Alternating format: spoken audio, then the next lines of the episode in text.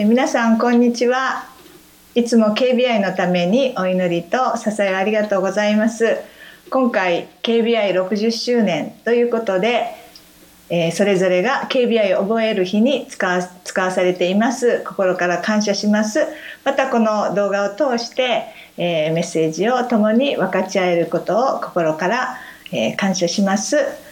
え今日は創世記の1章の26節から28節をご一緒に見てそして「地を治めるものとして」というタイトルでお話をしたいと思います。最初に一言お祈りします。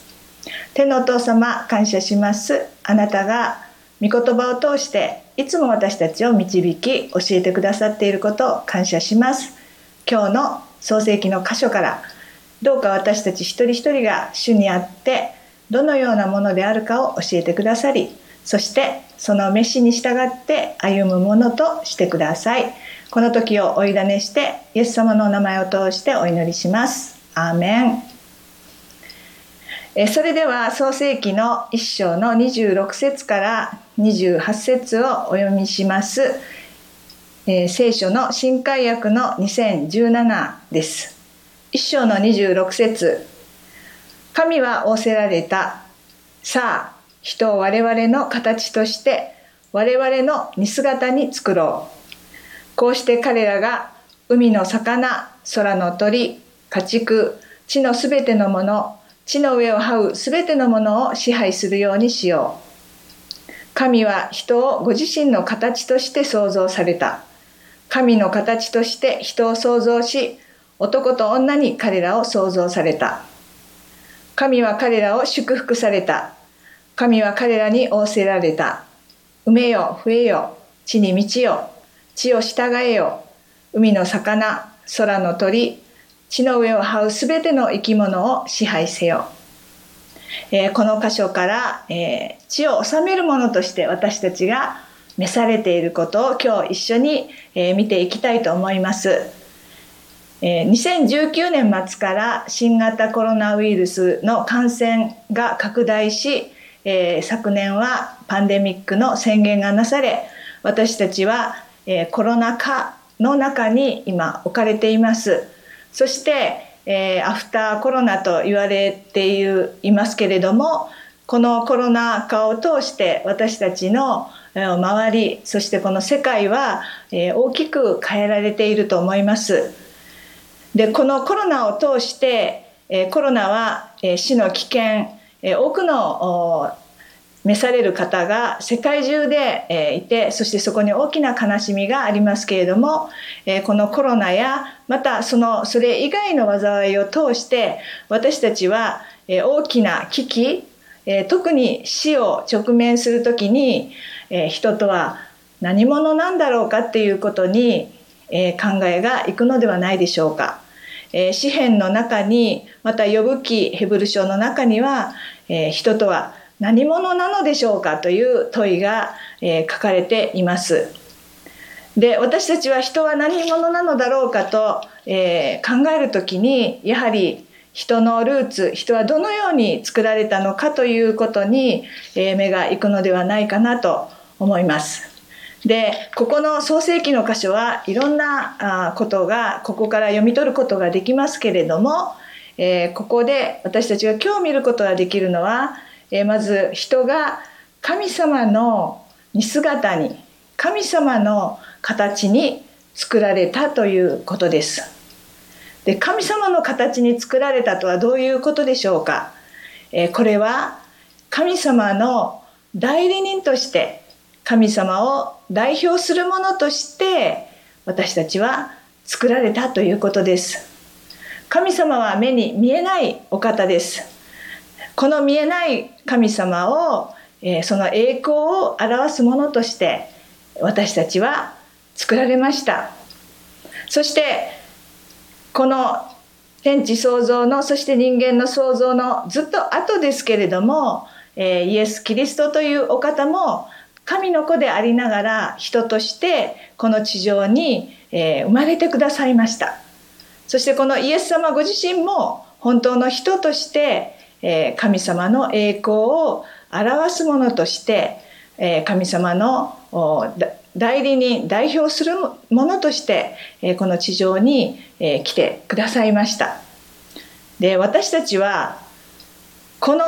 創世紀の最初のルーツを見る時に神様を代表するものとして作られたということが分かります。で自分自身を見る時に私たちはえー、自分自身を知っています。知らない部分もありますけれども、えー、知っている部分もたくさんあります。人生が長くなれば長くなるほど、えー、自分の足りなさ弱さまた罪深さを、え知るものです。そしてその自分を知るが知れば知るほど、え神様の代理人神様を代表するものとして作られたということにえー、隔たりというかそれにふさわしいふさわしいものではないというふうに、えー、思うのではないでしょうか。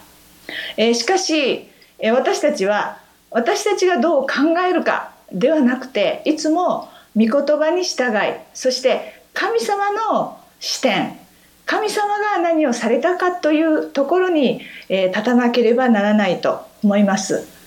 えー、新約聖書の中に、えー、イエス様の言葉でえー、あなた方が私を選んだのではなく私があなた方を選び任命しましたという言葉があります神様が私たちを神の形に作られ、えー、そして、えー、やがてイエス様を通して回復されて私たちを神様の形神様を代表するものとして召しておられるんです。私たちがどう思うか私たちがどうであるかではなくて神様が私たちをそのように召しておられるんです。そして召しとともに私たちにイエス様を通して回復を与えてくださって今日もそのように召してくださっています。エレミア書というところに、え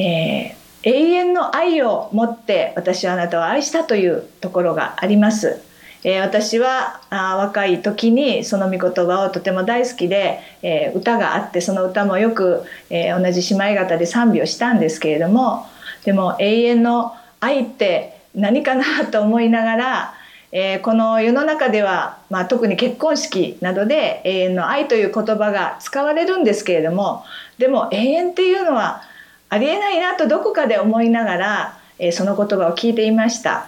えしかしこの聖書の中で、えー、私は永遠の愛を持って、え、あなたを愛したと言っている時にそれは私たち作られた人に対する神様の言葉なんですね。そしてこの言葉には神様の責任があって人を作られてそして私たち人間の弱さや失敗そして神様に逆らい神様から離れているその時も忍耐を持って愛し続けそして永遠までも責任を持って愛してくださる神様の愛。いつも人を見人に期待しそして人を用いようとされている神様の愛を私たちは知ることができますその永遠の愛を持って私たちを愛してくださっている神様が今日も私たちを神様の代理人としてえー、召してくださっています。でこの代理人として召してくださっているんですが、えー、その使命その働きは何でしょうか？今日の箇所から、えー、一つのワードに私たちは注目することができます。それは、えー、ここで神様が言われた言葉で、えー、こうして彼らが海の魚空の鳥家畜地のすべてのもの地の上を這うすべてのものを支配するようにしようという言葉です支配するようにしようでその同じ言葉が28節にもあります地を従えよ海の魚空の鳥地の上を這うすべての生き物を支配せよでこの支配という言葉は私たちが聞くと、えー、少しネガティブな、えー、印象響きがあるのではないかなと思います。まあ、ニュースを見ると、えー、多くの国の独裁者と呼ばれる人たちがその国そこの住む人たちを国民を支配し、えー、苦しめている。あるいは他の地域から他の国からやってきた人たちが他の部族がやってきてその地を支配するその地域を支配するという、えー、ネガティブな、えー、響きがあるのではないかなと思います。でもここではそういう意味ではありません、えー、これは地を治めるものにしようという神様の意志が、え書かれています。私たちを地を治めるものとして神様は作ってくださいました。では地を治めるとはあどういうことなんでしょうか。でこの創世記の記事をですね一生見ていると、まあ、いろんなものを神様が創造されたことが書かれています。まあ、光を作られそして鳥や生き物を作られ植物を作られ、えー、そのような天地を作られた神様のことが書かれています。でここでは海の魚空の鳥家畜ですから治めようと言われた時に何かその動物やその天地創造のものをお世話をするとか、えー、管理をして、え、うまく植物が育つように動物が育つように、え、そういうふうに、え思うんですけれどもそれも間違いではないと思いますけれどももっと深い意味があると思います。でそれは、え地を治めるというのは神様の創造の秩序を治めるということです。えー、実はこの創世記の一章を最初から読むときに神様はこの天地のいろいろなものをまあ、光そして、えー、地、えー、そして植物こうポンポンポンと作っていって、えー、何かえー、工作で作っていって置いていったというよりもというよりも神様はこの地に秩序をもたらされたんです。えー、創世記の一章の最初を見ると、えー、地は暴漠として何もなく闇が大水の表の上にありとありますけれども最初混沌としていたこの地に神様は光あれと言われて光と闇を分けられたんですね。そして大空とその下の水を分けられ夕があり朝がありそこに秩序ある、えー、この地が出来上がったんです。私たちはこの秩序の中に神様の作られた秩序の中に生きているんです、えー、そうですね。まあ無意識のうちにあまり考えないかもしれないんですけれども、えー、例えば太陽が少し地球から離れてしまったならば私たちは本当に凍え死んでしまうのではないでしょうか。少しのこの秩序のバランスが崩れただけで私たちは生きることができない、えー、そのような地球に、えー、住んでいます。でこの天地だけではなくて私たちの体の細胞に至るまでそしていろんなことが秩序、えー、法則神様が作られた。その中にあるんですね。でこの創造の秩序を収めるように私たちは、えー、召されています。でちょっと分かりにくいところもあるかもしれないんですけれどもでも人間はそのように収められているいるようにいると思います。で例えばあのコロナのことがありますけれども、えー、コロナウイルス新型コロナウイルスが本当に蔓延していった時に私たち人間はそれに負けていないでですね、えー、ワクチンを作り今はその薬を作り、えー、そして、えそれをなんとか解決しようとしていっているわけです。でそのその例えばワクチンですけれどもそれを見ると何か新しいものを作り出したわけではなくて神様がその細胞の中にある秩序システム神様が作られたものを発見しそれを利用してそして人間はこのコロナウイルスに対抗しそして、え、これをなんとか収束しようとしています。で私たちは神様が作られたものそれを何も私たちは作ることができないんですけれどもそれを用いてそれを収めるように、え、召されています、え、私たちは時間を与えられお金を与えられ健康を与えられいろんなものを与えられています、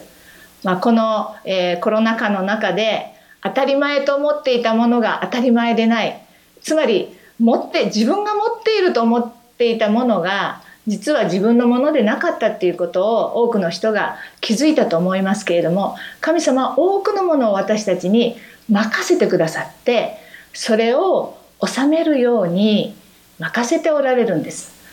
その収めるように私たちは、えー、召されています。で、えー、人間全てにそのように任されていますけれども今私たち礼拝するイエス・キリストを通して神様を信じている私たちには私たちしか任されていないものがあるんですね。それは何でしょうか？それは救いです。えー、この救い皆さん救いといったらどういうことを理解してどういうことを想像されるでしょうかこの救いも神様が作られた秩序なんです。えー、私たちは救いというと、まあ、罪からの許しと考えます。えー、それで、えー、合っていると思いますけれどもでも私たちが、えー、何かをした悪いこと嘘をついた盗んだ、え、そのようなものの許しだけではなくてですね実はこの許しというのは神様に逆らって神様から離れていたというその大元の罪に対してイエス・キリストの血潮という犠牲が払われて神様の側でその血潮のゆえによしと認めてくださって神様との関係がもう一度回復したということなんです。それこそが祝福であり神様との関係があ本当に修復されて回復したことことこそが祝福なんですね。でそれそれも神様が作られてというか神様の秩序であり私たちはそれを知ってそれを信じてそれを持って伝えて、えー、血を治めるそのような飯を与えられています、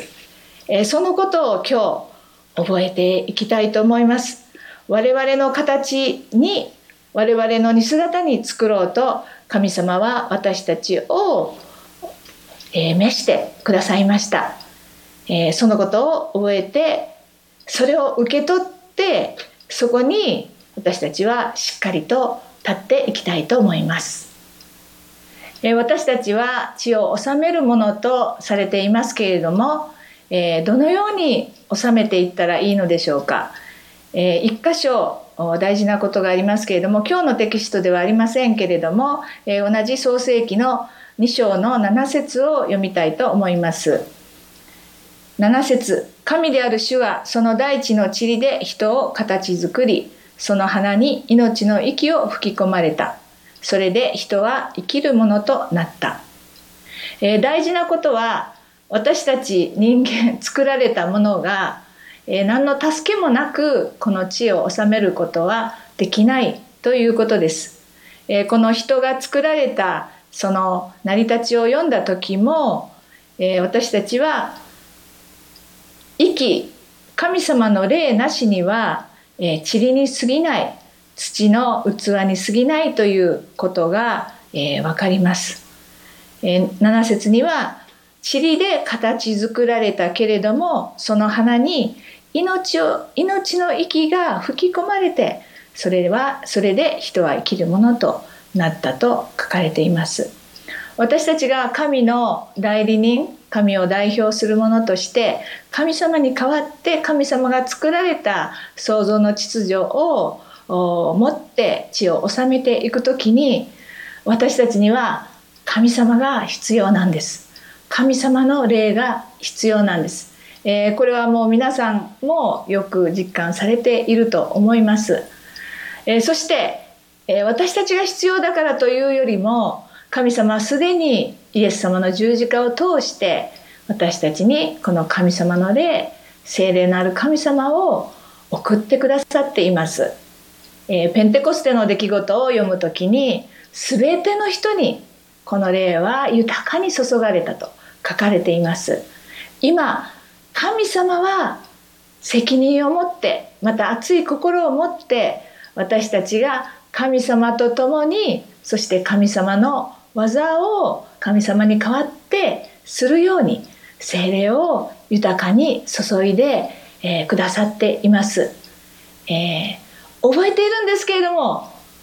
忘れがち。自分の肉の力自分の努力で、えー、いろんなことをやりがちなものです、え、特にこの救いを語っていく時に、え、何か力が入ったりするようなものです。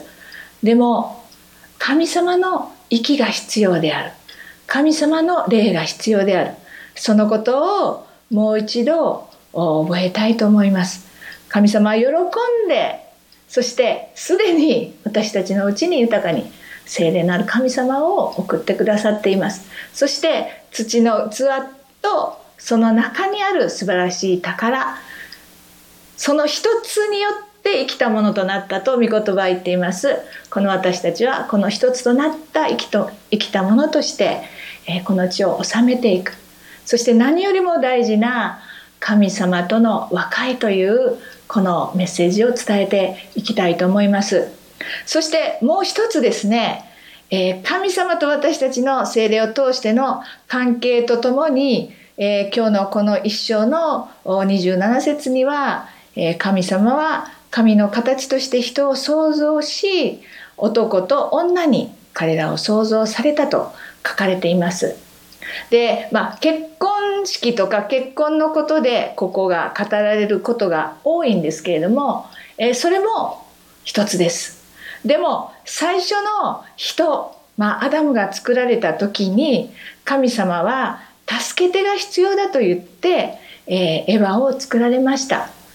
で神様は人が一人でいるのは良くないと言われてそして一人では足りないものとして作られたんですねそして助けてと、えー、組み合わさって最初は2人ですから2人が組み合わさってそしてこの地を治めるものとして、えー、作られているんですね。でここに一つの神様の本当に、えー、知恵があると思います。私たちは足りないんです。でも足りないように作られているんです。それは助けが必要だから。そして組み合わさっていく。組み合わさって一つの働きをしていくように作られているんですね。ですから足りないことは、えー、強いて言えば誇っていいこと誇るべきことだと思います。何から何までできたらもう一人ででもそこには何の豊かさもないんです。でも足りないそこに助けが必要なところを組み合わさっていくそして、えー、ここでは2人ですけれども本当に多くの人が組み合わさっていってそして一つの体とされる聖書はそのことを、まあ、キリストの体として言っていますけれども、えー、それが神様の目的ゴールでもあります。で最初に、えー、お話ししなかったんですけれどもこの神様の目指しているゴールがあるんですね。でそれはエペソ書の一章の中に書かれているんですけれども神様は一つの家族を作ろうとされていますでその家族は、えー、いろんな部族の人たちを神様アダムとエバから広がっていったいろんな部族の人たちを組み合わせてそして一つの体として、えー、神の家族そして永遠に続く神の家として作ろうとされているんですねそこがゴールなんですねでそのためにはまずアダムとエバ最初の、えー、2人が合わさっていきそして今私たちも周りにいる人たちと合わさっていき、えー、そして一つとされてこの地を治めるものとされています。でもちろん一つとなる合わさっていくのに妨げるものはあります。それは私たちのうちのうちにある、えー、罪自己中心と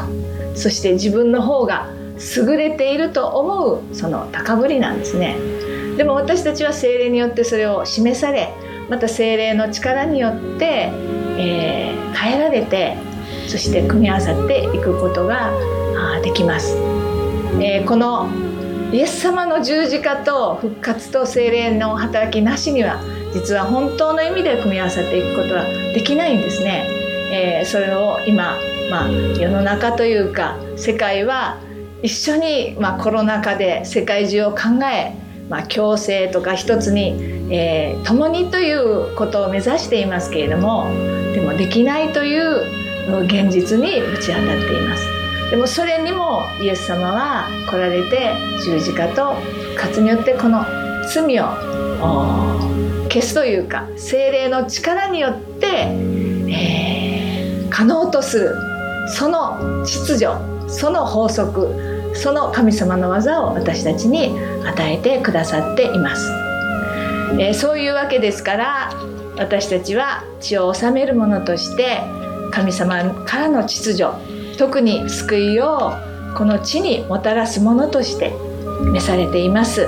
えー、そのことを覚えていきたいと思います。最後に、えー、第一コリントの15章の58節をお読みします。ですから私の愛する兄弟たち固く立って動かされることなくいつも主の技に励みなさい。固く立って動かされることなくいつも主の技に励みなさい、